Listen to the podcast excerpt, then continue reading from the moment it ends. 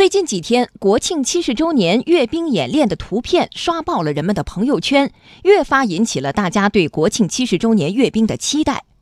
昨天，庆祝中华人民共和国成立七十周年活动新闻中心举办首场专题集体采访活动，阅兵领导小组办公室相关负责人对即将举行的阅兵活动进行了重磅剧透。央广记者蒋勇、赵科报道。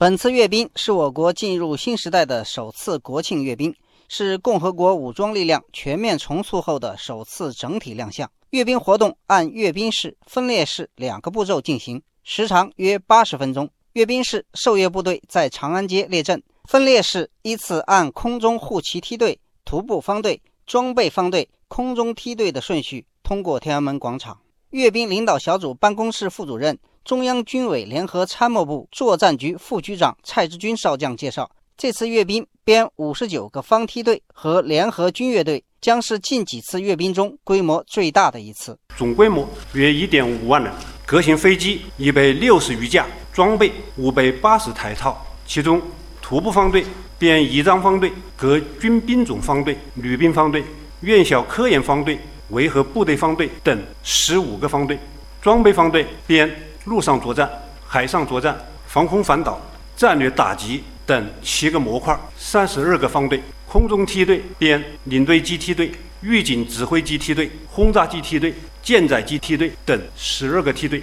本次阅兵还首次安排了维和部队方队。国防部新闻局局长、国防部新闻发言人吴谦大校说：“这样的安排充分考虑到中国维和部队为世界和平与安全做出的贡献。”中国是联合国安理会常任理事国当中派出维和兵力最多的国家，在联合国七个维和任务区，两千五百多名中国军人在枪林弹雨中守护和平，还有八千人规模的维和待命部队随时准备听令出征。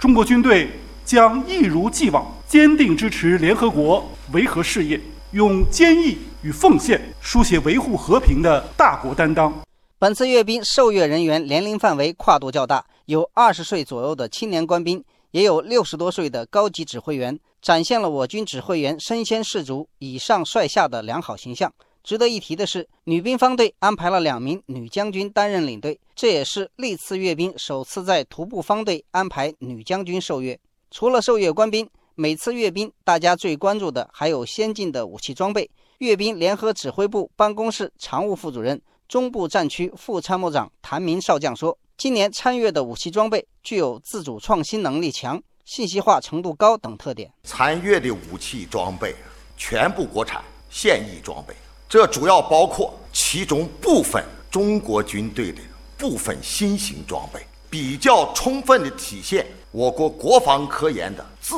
主创新能力，受阅的装备来看，就是信息化程度比较高，指挥控制能力更强，打击精度更高，战场适应性更好，作战效能更大。